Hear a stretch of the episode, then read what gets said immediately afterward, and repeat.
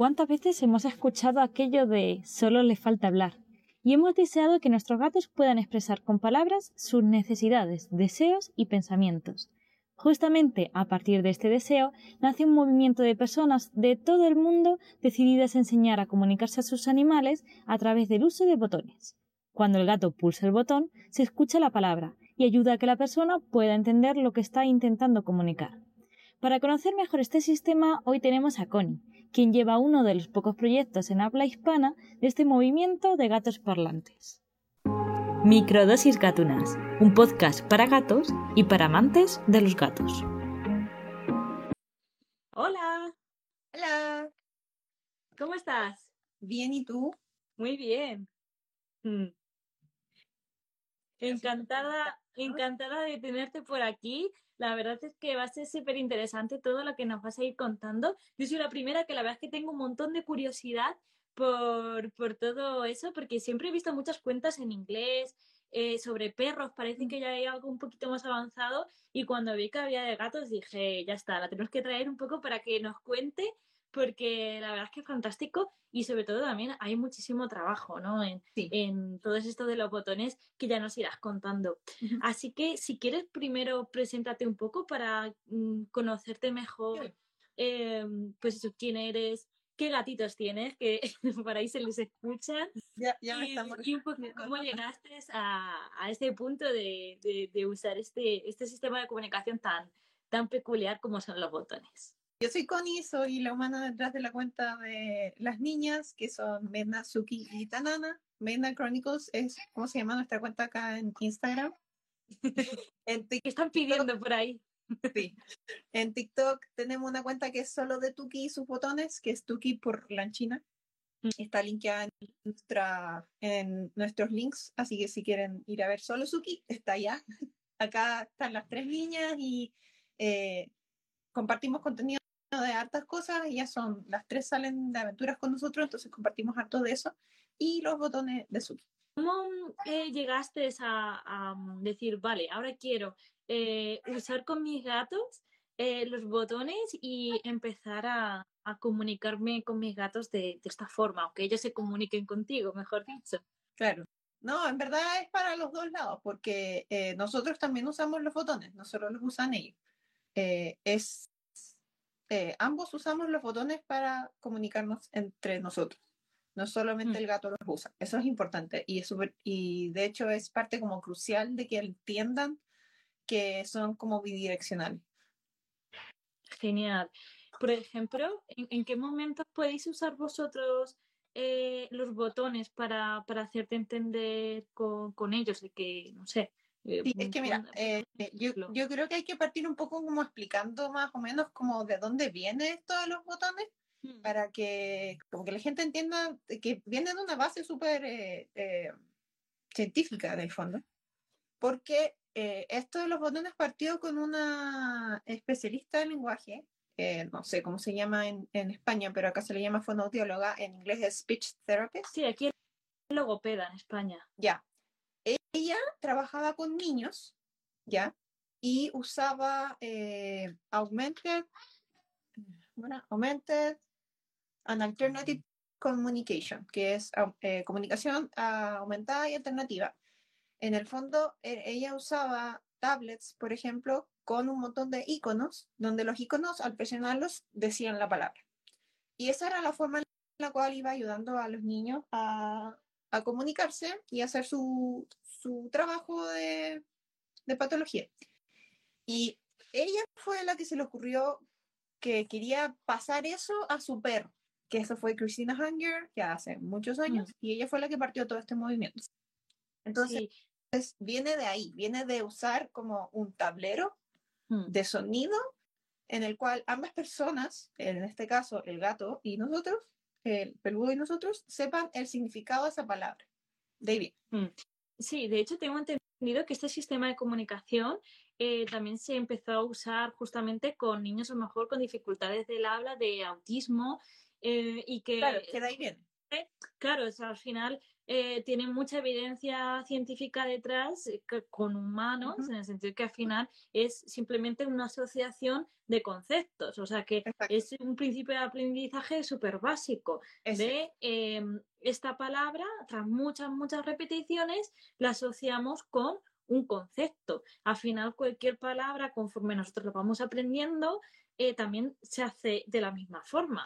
Cuando nosotros cuando somos pequeños no sabemos qué agua es el agua, sino que eh, cuando nuestra mamá nos da un vasito de agua y, dice, mira, toma el agua, poco a poco vamos asociando esa palabra con el agua. Entonces, de alguna forma se trasladó todo eso, eh, en este caso, el aprendizaje de conceptos con, con los animales. Además, a mí me consta que haya también algunos estudios por ahí con, con, palomas, además que todo lo que tiene que ver con principios de aprendizaje, aparte de los típicos ratones, se ha usado mucho en, eh, en palomas y sí sé que hay algunos experimentos de cómo enseñarle eh, conceptos eh, a través de todas estas técnicas. Claro. Mm. A ver, espérame, que Suki no va a parar de apretar botones hasta que le dé algo. Dame un minuto. a, ti dale, sí, no hay problema.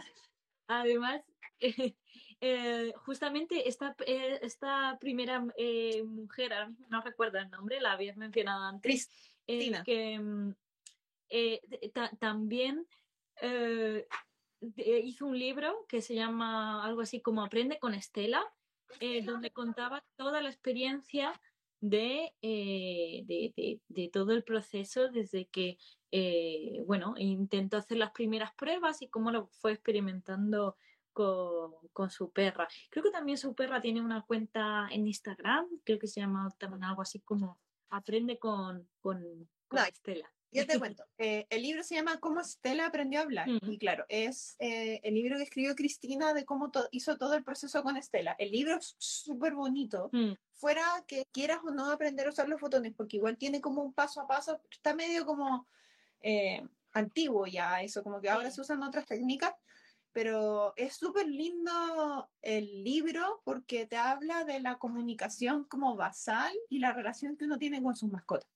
Entonces, en ese sentido, es súper lindo el libro y es muy entretenido. A mí, yo me entretení mucho leyéndolo. Sí. Eh, y además, claro, pues te, te cimenta toda la base de cómo ella fue como inventando esto, porque en el fondo ella lo inventó, así de simple. Ella inventó todo esto.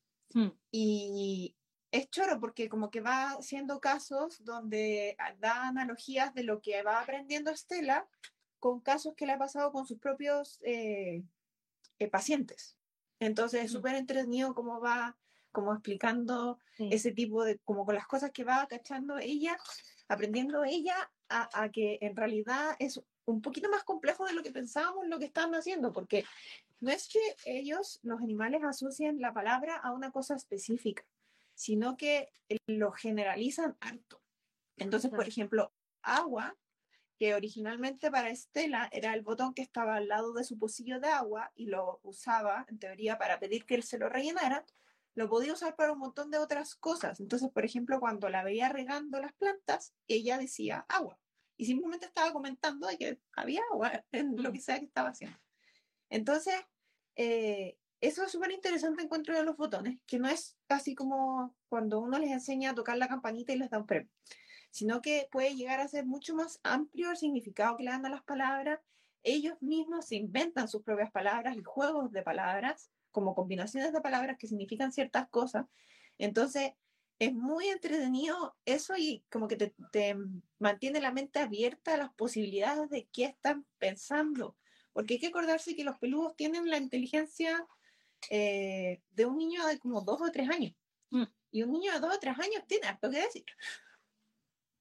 Sí, sí, totalmente. Además, muy interesante eso que comentas que no siempre lo hacen con la intención de quiero esto, sino de compartir, ¿no? Y eso también es muy humano, porque siempre se nos ha planteado que al final eh, los animales nos quieren eh, como de una forma un poco más de objetual, ¿no? De dame esto y ya está. Pero esto también demuestra de que al final ellos eh, nos quieren mucho más allá de, eso que le proporcionamos, sino que hay también esa conexión tan, tan bonita y tan especial. Porque eh, conociste este sistema a través de, estos libros eh, de Aprende con, con, Estela? ¿O cómo llegaste a conocerlo? Porque, bueno, al final siempre hay muchos con perros, pero, pero Me encontré en Instagram mm. con Billy. Ella fue la primera que vimos, que es una gatita de en ese entonces creo que tenía como 10 o 11 años y ella ya en ese entonces tenía hartos botones.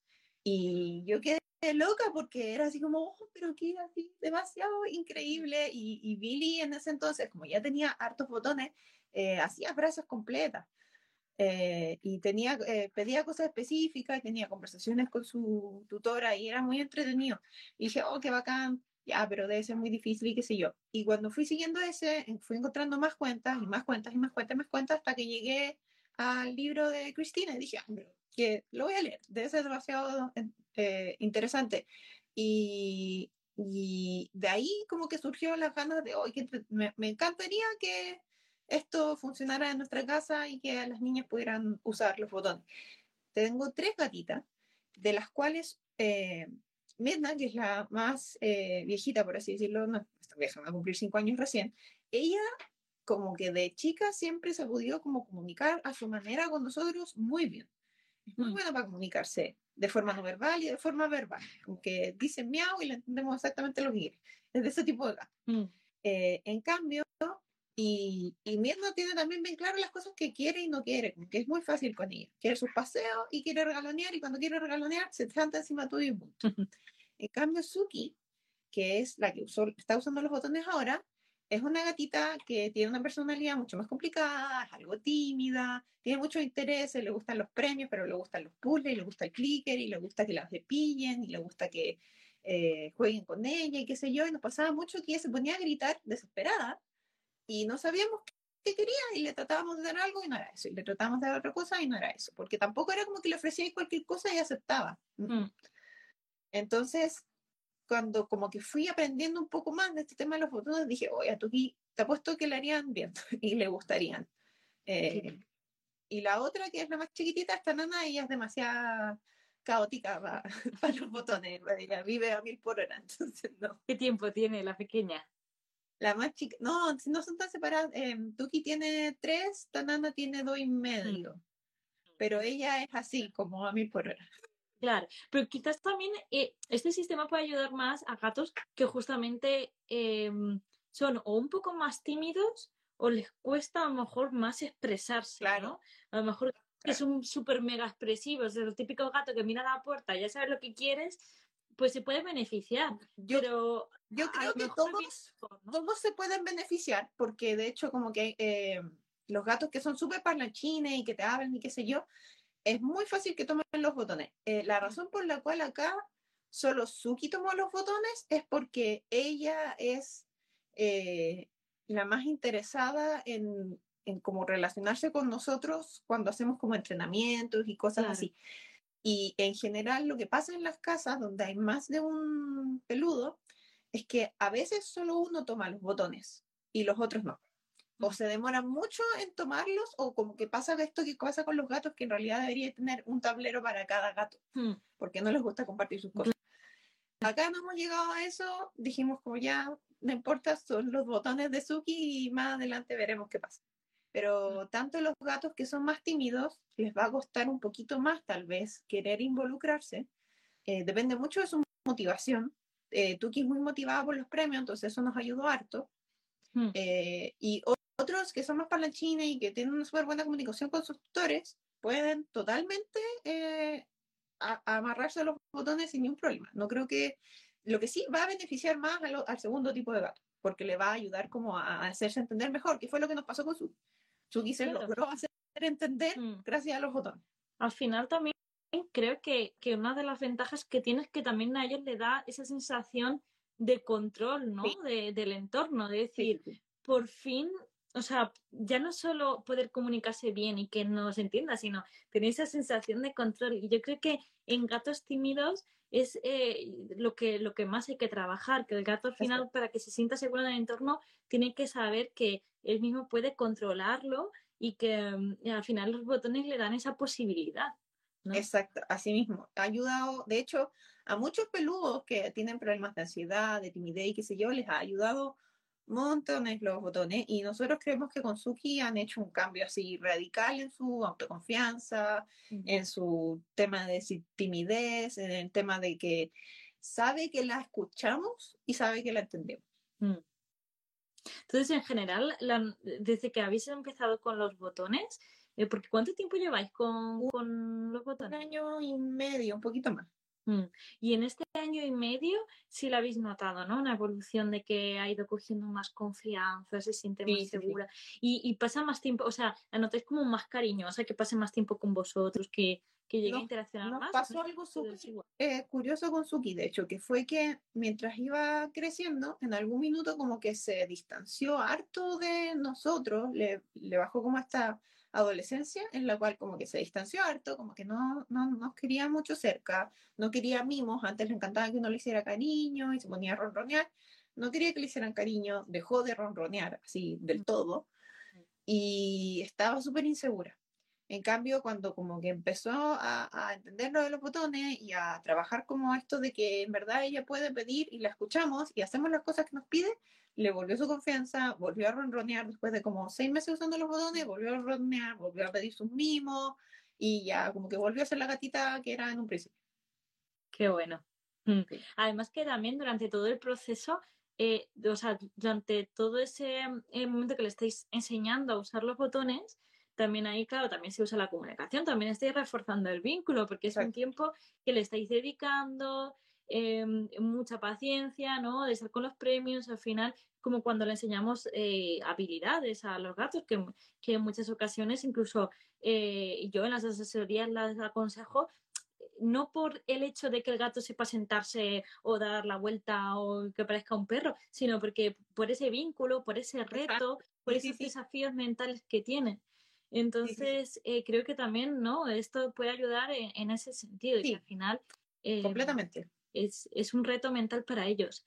Y justamente hablando de eso, ¿cómo fue el proceso de enseñarle? O sea, ¿cómo empezasteis desde eh, el primer momento? Si enseñabais el, botón y luego ya la acción que quería hacer, ¿usasteis el clicker? ¿Cómo, ¿Cómo, fue un poco? Te, explico más o menos cómo funciona esto. En general, para partir, hay que partir con al menos dos botones, recomiendan cuatro, Mm. para que eh, el peludo entienda que no es un botón mágico que hace todo y que, no sé, por ejemplo, dispensa premios.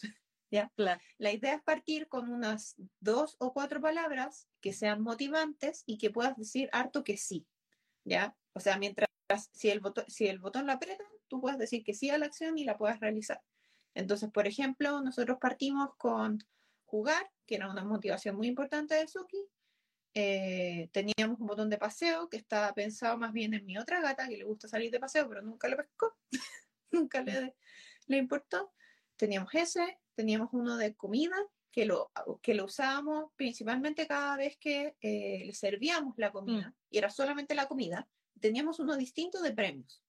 Curiosamente, el que a Tugi más le motivaba era el de jugar y fue el que primero presionó. Mm. Entonces, uno elige estas palabras que sean motivantes y que ojalá les pueda decir que sí. Eh, antes decía que no había que usar ningún botón relacionado a comida porque no querías que asociaran solamente los botones a comida, pero ya eso no se usa. Y si a tu peludo le gusta la comida y le gustan los premios, usar eso como ventaja, pero también tener otros botones para que entiendan que significan tantas cosas distintas. entonces uno mm. elige las palabras. Entonces, por ejemplo, teníamos jugar. Eh, uno pone los botones ahora se usa que se ponen los botones juntos en una localización central del hogar, por ejemplo, en el living, y uno eh, dice la palabra jugar, aprieta el botón, suena jugar y realiza la acción. Entonces, lo que uno hace, eso se llama modelar. Modelar es cuando uno dice la palabra y realiza la acción. Entonces, uno mm. se pone a jugar con el gato y el gato dice, ah, esto significa que hacemos esto. Y así es como van haciendo la asociación. Y la idea es hacer eso todas las veces que puedas durante el día, con todos los botones que tengas y repetirlo y repetirlo y repetirlo y repetirlo. Eso es una cosa. Una cosa distinta es que aprendan a apretar el botón. Hay algunos peludos que uno les muestra el botón y les entra la curiosidad y, lo, y le ponen las patas y lo apretan muy fácilmente. Hay gatitos que les cuesta mucho aprender a apretar el botón porque es algo que es más difícil para ellos versus los perritos. Estos que son los que nosotros usamos de Flumpet son súper chiquititos. Entonces son relativamente fáciles de presionar. Eh, hay otros de la marca, por ejemplo, la de Hunger for Words, la de Cristina Hunger, son unos botones así, como más grandes. Son un poquito más difíciles de presionar, pero hay gatos que los usan igual, Suki también los usó, los aprendió a apretar igual.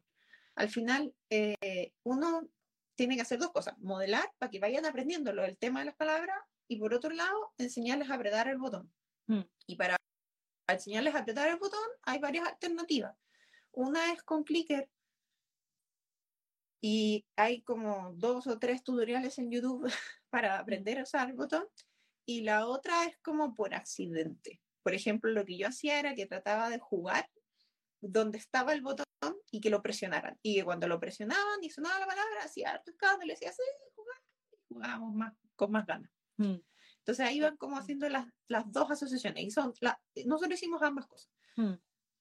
Entonces, Claro, bueno, para Entonces- quien, para quien no sepa lo que es el clicker, que ya lo hemos mencionado en alguna ocasión, entiendo que a lo mejor hay gente que no lo entiende, el clicker es un pequeño aparatito que hace un clic, de ahí el clicker, y ese clic se asocia a la comida, de forma que eh, cuando lo repetimos varias veces, hemos hecho clic, comida, clic, comida, llega un momento en que puede desaparecer la comida, porque eh, eso es, justo, además con, con el palito este del Target Steel, que, que también sirve para, para hacer Vale. eh, mu- muchas, muchas dinámicas muy, muy chulas.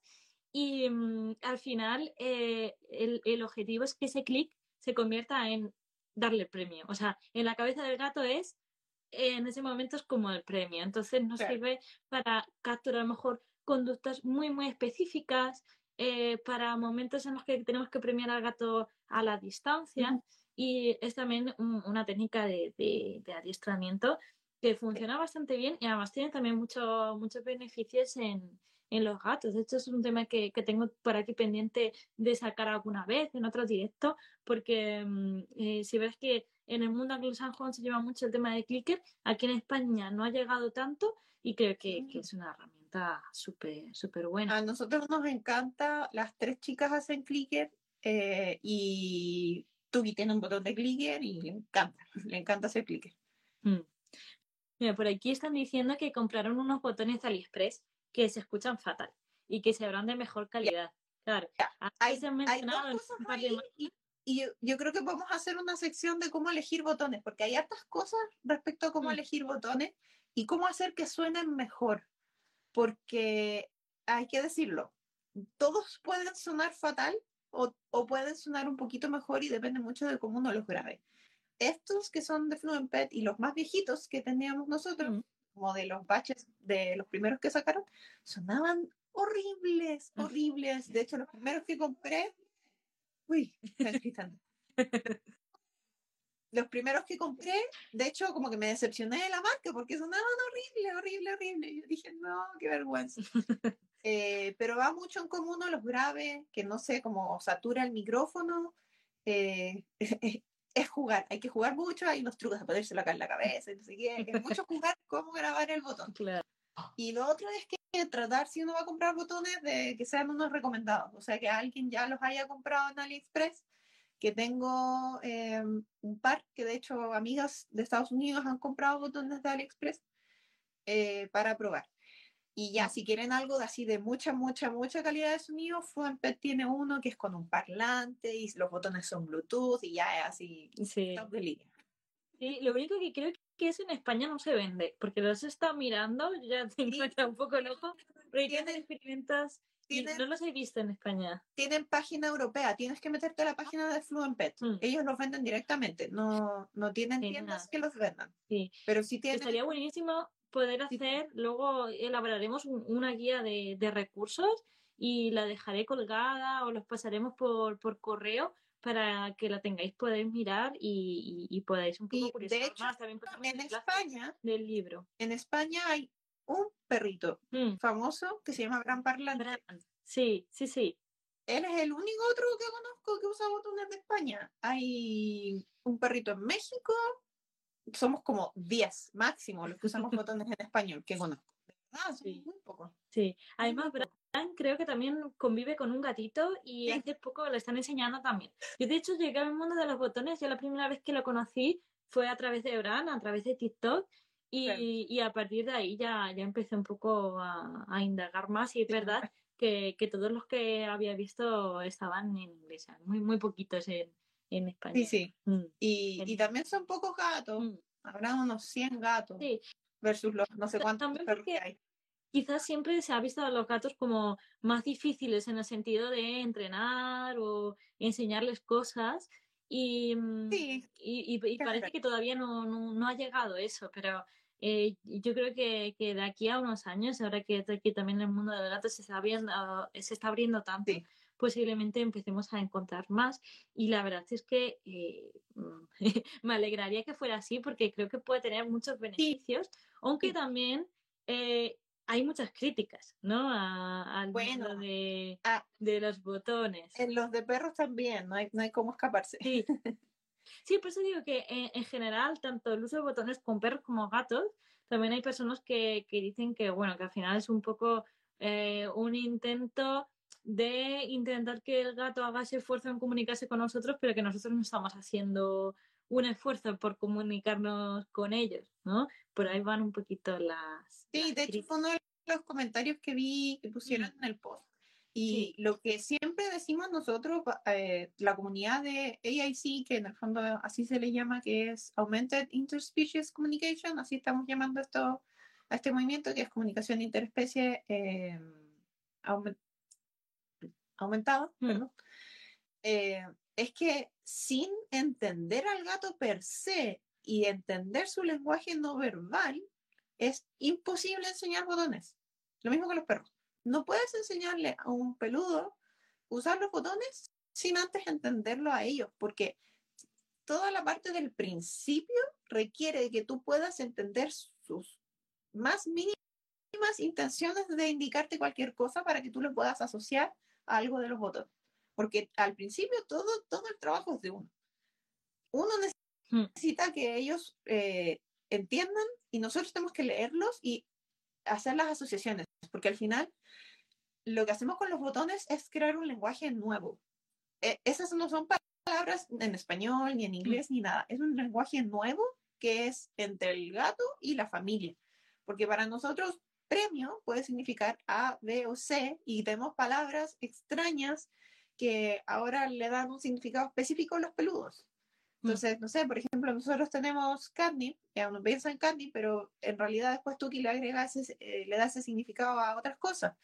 Tenemos el botón de ropa que lo usábamos nosotros para decirle cuando le poníamos los chalecos, para que usara chaleco antes de salir al patio porque estaba helado, y ya lo empezó a usar para eh, decirle ropa a otras cosas de tela.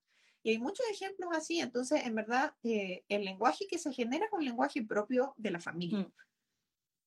Sí, al, al, final también cuando en el día a día también vamos generando asociaciones con ellos. Que decir que al final es algo que también que se da natural en la relación que tenemos. Igual que ellos aprenden que, yo qué sé, cuando le vamos a abrir la puerta de terraza, pues a lo mejor para la asociación aprenden cuando le decimos terraza y ya se ponen contentos. ¿Por qué no vamos a generalizar eso un poco con los botones. Al final es un poco lo, lo mismo. Claro, y al final y, y darles les da la agencia de poder decir ellos las cosas que quieren, porque nosotros no siempre escuchamos ni observamos tan eh, detalladamente.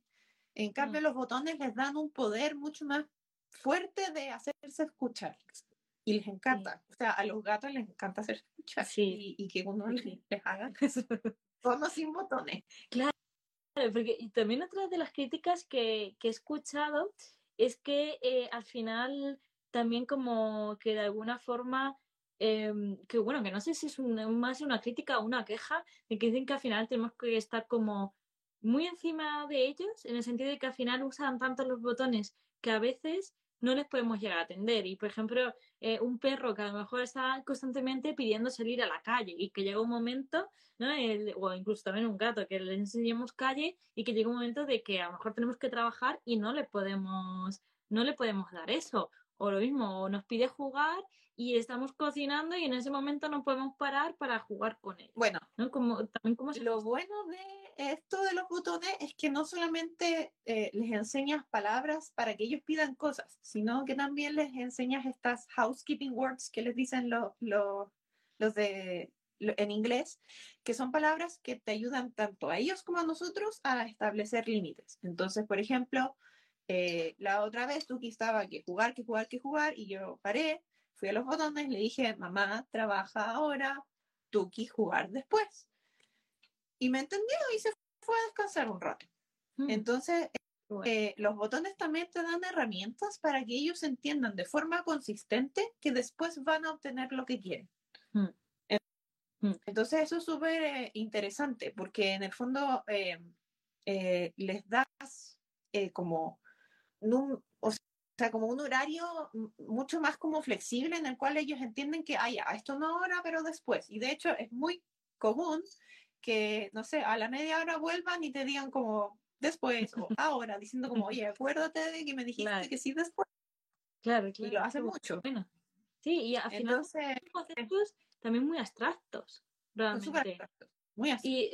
Y, eh, porque al principio empezaron em, a hacer, o sea, aprender conceptos que eran como más específicos, tipo como comida, juego, pero cómo llegan realmente aprender conceptos que son tan abstractos como después, o ahora. Sí, sí se puede. Mira, eh, tenemos, por ejemplo, los, los, típicos son acabó, así como que algo se terminó, ahora, después, ya si quieres poner más finito, está pronto, que es más pronto que después. Mm. También tenemos palabras como sí, no, te amo, eh, ayuda, el de pregunta, que es un eh, y todos esos se van, son palabras que uno tiene que enseñar después de que entiendan las primeras, que son como de acciones o objetos. Entonces, lo que hace uno es que usa las palabras que ya conocen para enseñar las nuevas.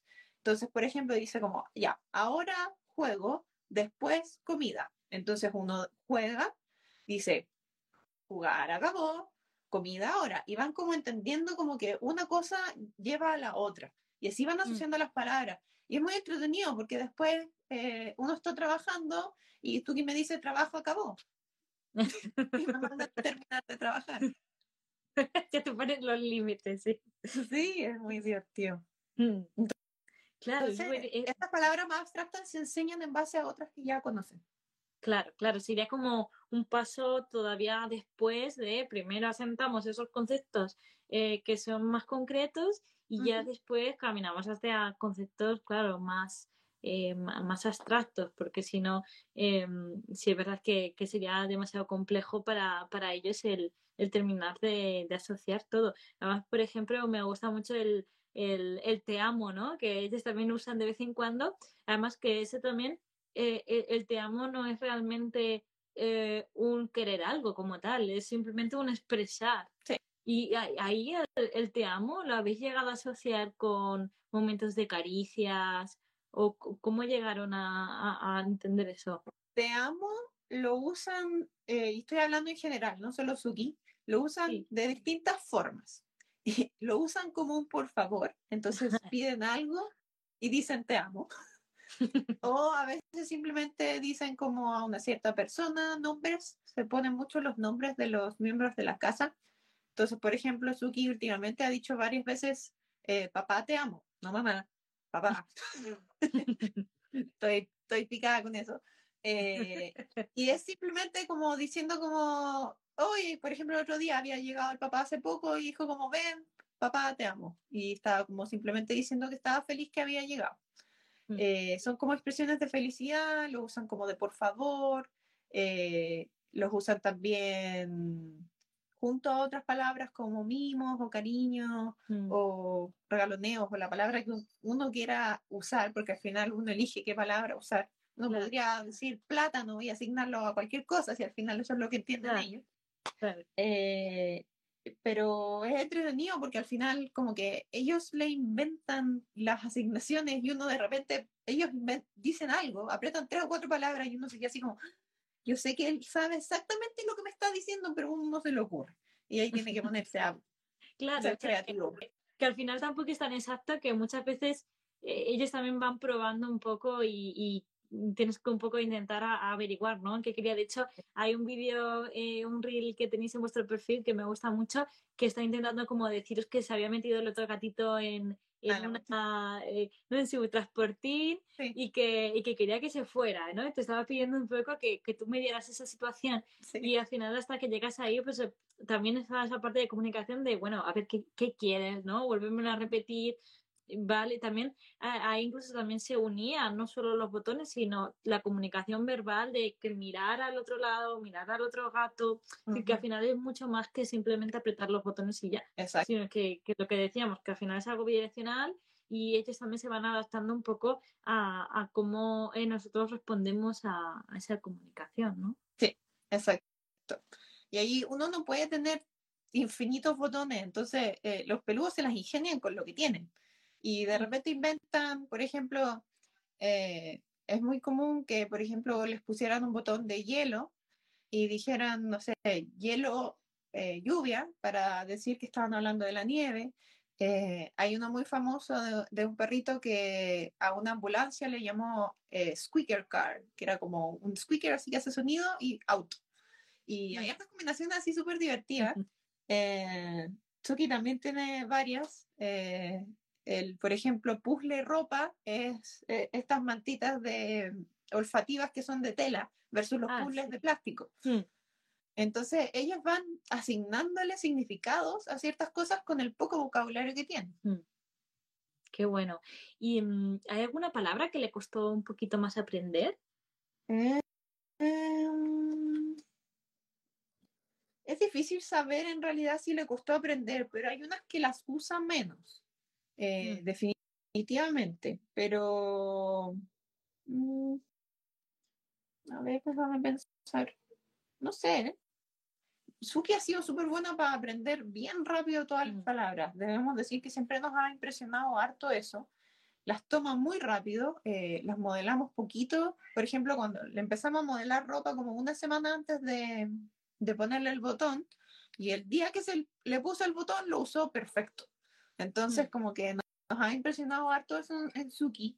Palabras que no presiona mucho, pero que sabemos que se sabe. Por ejemplo, feliz, extrañamente lo usa súper poquito. El de enojada lo usa más de lo que me gustaría. Yo pensé que no lo iba a usar y lo usa él. realmente lo usa cuando ella se siente enfadada, molesta por, por Se nota en su, en su cuerpo que está de verdad enojada. Es muy notorio. Es, pero me mato de la risa. No debería reírme, estás enojada, pero.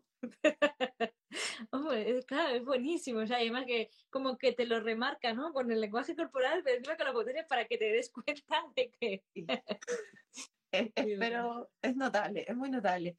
Yo creo que no, Tsuki ha, sido súper eh, receptiva con todos los botones. De verdad que le, le han entrado así muy fácil, muy rápido. Eh, yo creo que la palabra como que le costó diferenciar un poco más entre patio y afuera, y como que ahí fue nuestra culpa porque le quitamos patio y dejamos afuera, después pusimos los dos y como que un enredo ahí. Hmm. Yo creo que igual como que nunca sabemos realmente si entiende totalmente la palabra, a menos que la use como una situación demasiado específica que digamos como, ay, así, es hmm. esto. Eh, y siempre es como un, hay que entender qué significado le asigna ella a la palabra, porque al final, y pasa mucho, por ejemplo, una chica Em, le estaba tratando de enseñar olor a su gato, eh, mostrándole olores fuertes. Y lo que aprendió el gato era que olor significaba algo que me desagrada. Ah, claro. Y claro, porque lo modeló mal. Mm. Lo enseñó de una forma que en el fondo él entendió que eso significaba la palabra.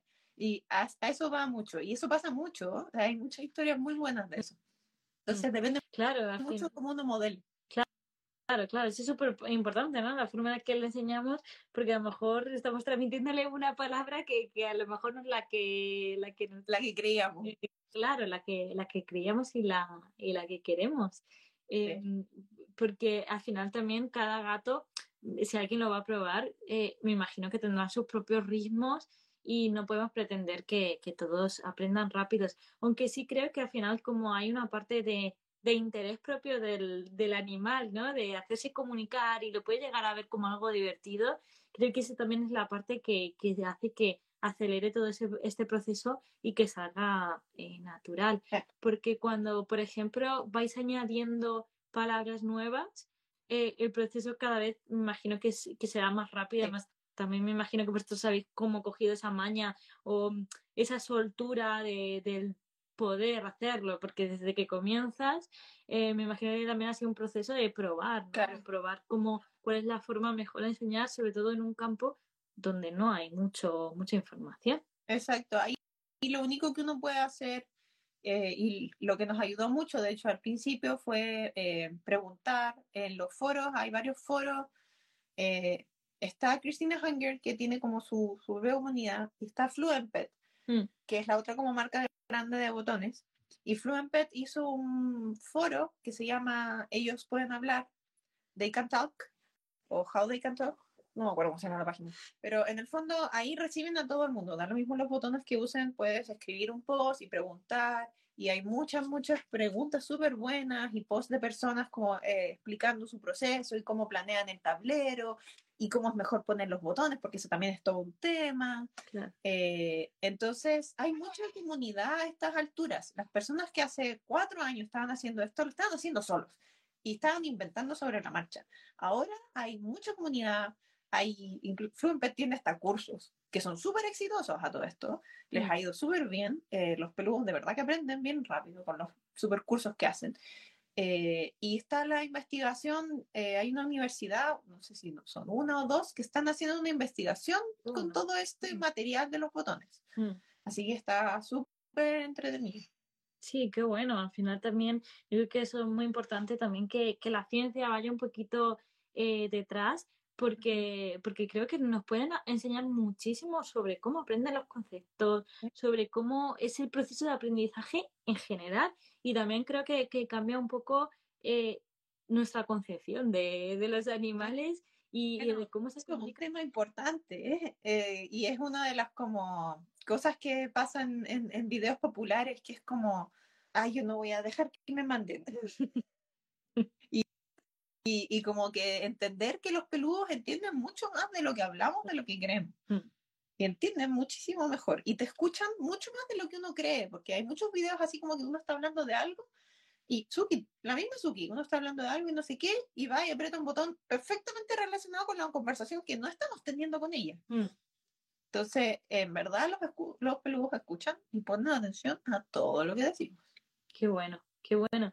Al final es que eh, hay un, primatólogo que, que, me gusta mucho, se llama Franz de Walls, que él plantea que tiene un libro que se llama Somos lo suficientemente inteligentes como, eh, como para saber lo inteligente que son los animales y lo que plantea en su libro es que muchas veces eh, lo que se ha cometido en la ciencia son errores de cómo estudiamos a los animales y por tanto hemos pensado que no sabían hacer algo que para nosotros era súper obvio. Ponían el ejemplo de la autoconciencia, que normalmente siempre se ha enseñado a los em, eh, bueno, se ha probado en bebés de mm, hacerle una mancha en la cara del niño, ponerle delante un espejo y si el niño se tocaba la mancha como diciendo, uy, ¿qué es eso? Era como que era consciente de, de, su propio cuerpo y se reconocía en el espejo. Y si no lo hacía, era simplemente pues pensaba que esa mancha formaba parte de, de, su cuerpo, porque esa mancha se la hacían sin que el bebé se diera cuenta. Entonces, claro, esta prueba la volvieron a hacer en, en delfines, en elefantes y demás. ¿Y qué vieron? Bueno, pues parecía que eh, estos animales no respondían a, esta prueba y por tanto no tienen autoconcepto. Pero cuando se volvió a repetir con eh, otros sentidos que para estos animales eran importantes, en caso de perros, por ejemplo, se ha hecho con el olfato, mm. se ve que los perros, por ejemplo, sí tenían el sentido de autoconcepto usando el olfato, pero para ellos no era importante la vista. Y por tanto, aplicar una metodología basada en la vista cuando era un sentido que a ese animal le daba igual, no tenía sentido. Para el ser humano sí, porque nosotros usamos más la vista, pero para un perro hacer esta prueba con la vista, que no ve mucho mejor y que no va a distinguir la mancha, no tenía sentido. Yo creo que con esto también ha pasado un poco eh, lo mismo, ¿no? Hemos pensado que realmente ellos no son capaces de llegar a algo, pero no porque realmente no sean capaces, sino porque no hemos tenido las herramientas o las metodologías para, para poder estudiarles. Y creo que esto sí nos va a dar esa, esa herramienta. Sí, y es muy entretenido porque eh, se le están, por ejemplo, dando botones a animales en zoológicos, mm. de todo tipo, nutria, eh, ahora hay gallinas, caballos, ovejas, vacas, todos los animales que se te ocurra usando botones, guinea pigs. Sí, sí, sí, he visto por ahí algún vídeo de, creo que eran unas nutrias en, en un zoológico, donde lo mismo, se le daban como a elegir un par de, de comidas y ellas eh, pulsaban y elegían. Y además eso también es buenísimo porque al final eh, también puede mejorar la vida de, de muchos animales en cautividad. Em, que, que, a lo mejor pues eso no, no pueden desarrollar su, su vida como eh, en libertad y, y, les pueden dar esa exacto y bueno una de las grandes razones por la cual mucha gente dice que hoy yo voy a empezar los botones y es porque te pueden ayudar a diagnosticar cosas. O sea, te pueden decir que se sienten mal. A pesar de que normalmente podrían decirte así como uno podría, en especial con los gatos, súper buenos para esconder sus dolores.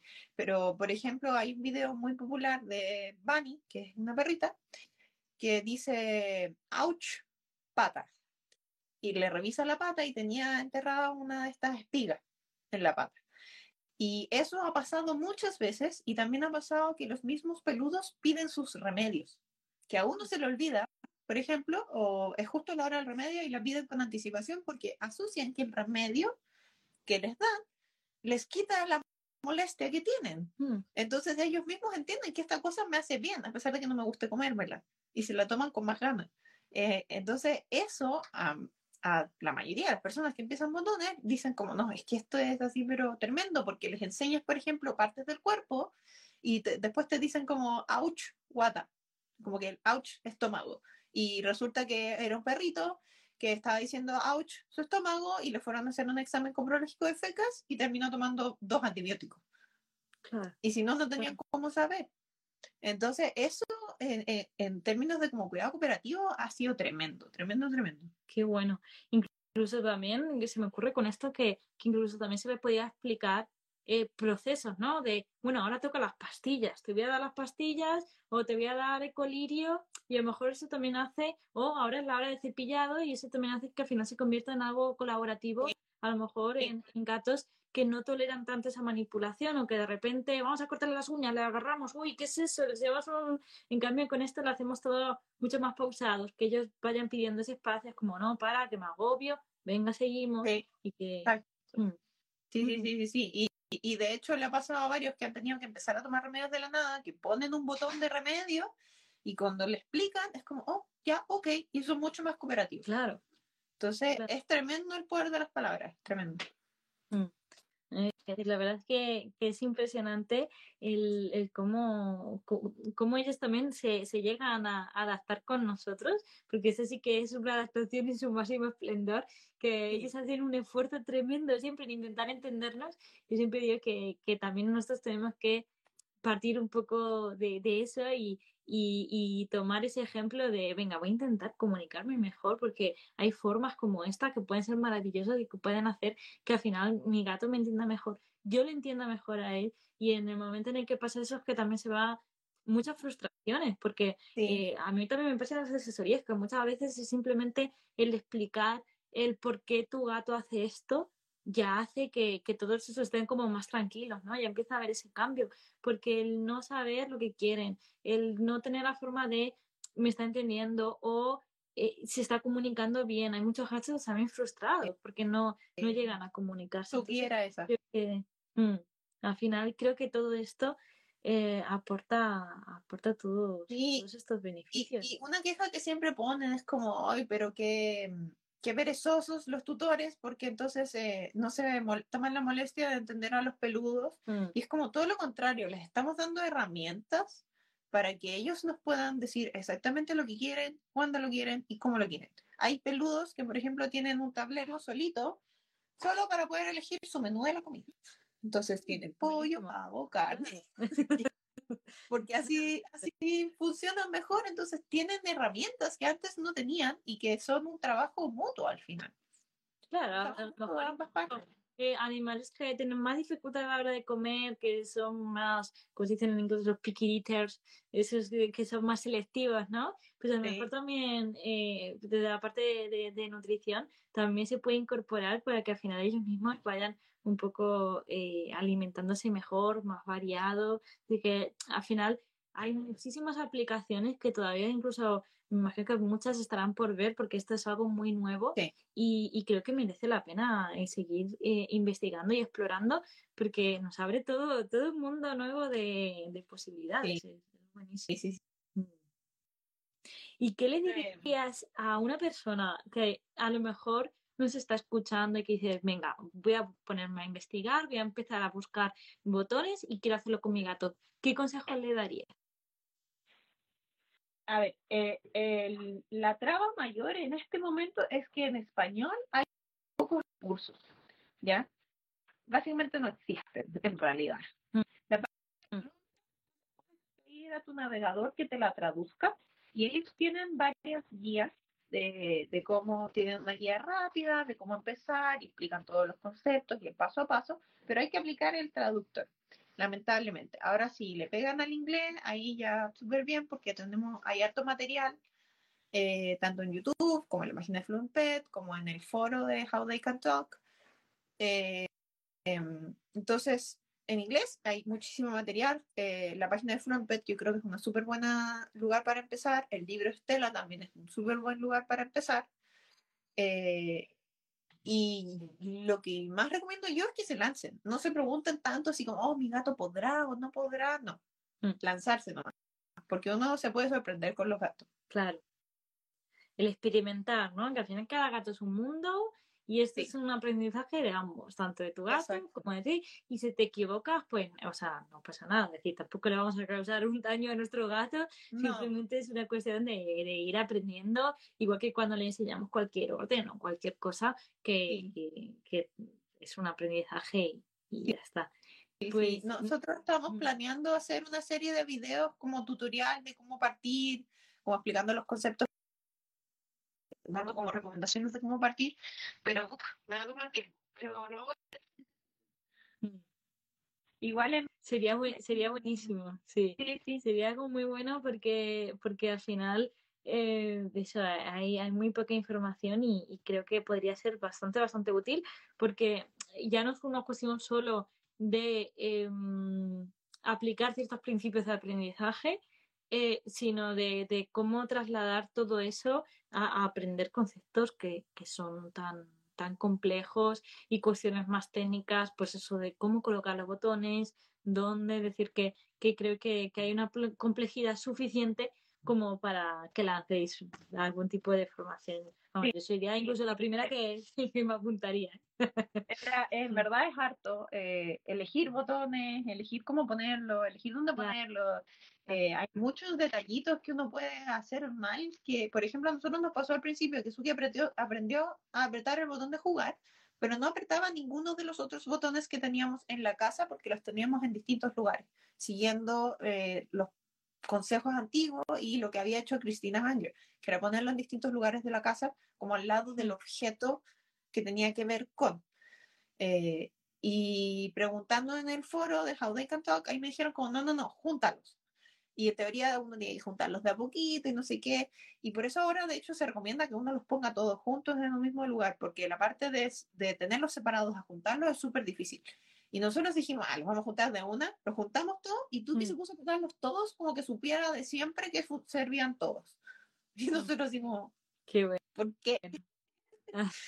Pero no, nosotros apretaba ese y cuando juntamos todos, ahí como que cachó que todos eran para lo mismo y empezó a usarlo correspondientemente. Qué bueno, qué bueno la verdad es que es eso, nos sorprenden siempre muchísimo, ¿no? De hasta qué punto, no además es conocer más a, tu propio gato, es decir, a ver hasta qué punto puede, puede llegar, ¿no? Sí, sí, sí, sí. Y te vas a impresionar, y te vas a impresionar también de lo que tiene que decirte. Mm. Ay, pues, pues muchísimas gracias, Connie, por, por haber echado este ratito aquí con, con nosotras. Y mm, espero que también eso, que inspira que mucha gente empiece a probar, eh, busque los botones, también incluso que haga sus propias cuentas de Instagram, que queremos ver todo ese proceso que, que nos comenten, em, que nos pregunten dudas. Ha habido pocas preguntas que, que nos han ido preguntando, pero bueno, si os surgen ah, algunas dudas, ya tenéis eh, eh, el Instagram, ya sabéis dónde contactarla. Y creo que, que puede ser. Respondo a todas sus dudas. Me Mm. encanta. Me encanta hablar de botones y ayudar a más personas a que tengan botones con sus peludos algún día. Mm. La verdad es que es, es una maravilla. Dejaremos también este, este directo colgado.